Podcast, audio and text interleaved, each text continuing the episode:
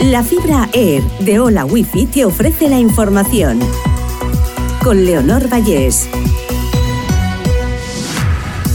Repasamos las noticias más destacadas de este miércoles 8 de marzo. La OTAN pide esperar al resultado de la investigación sobre el sabotaje al Nord Stream. La investigación del sabotaje del gasoducto, de momento, apunta a la pista ucraniana. El jefe del grupo Wagner asegura que sus mercenarios controlan la mitad este de Bakhmut. Kiev dice que quedan menos de 4.000 civiles en la ciudad, 38 de ellos niños.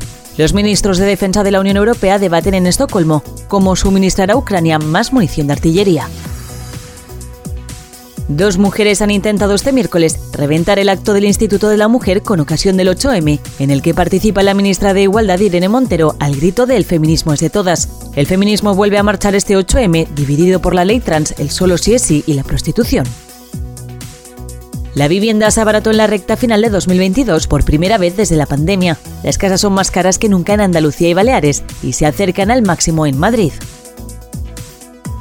La epidemia de gripe cede pero sigue en máximos en la comunidad valenciana. Los casos de gripe bajan un 33% en la última semana, tras el pico marcado a finales de febrero. Los niños de hasta 14 años son los más afectados. Hola Wi-Fi, velocidades de fibra, vivas donde vivas, te ha ofrecido la información.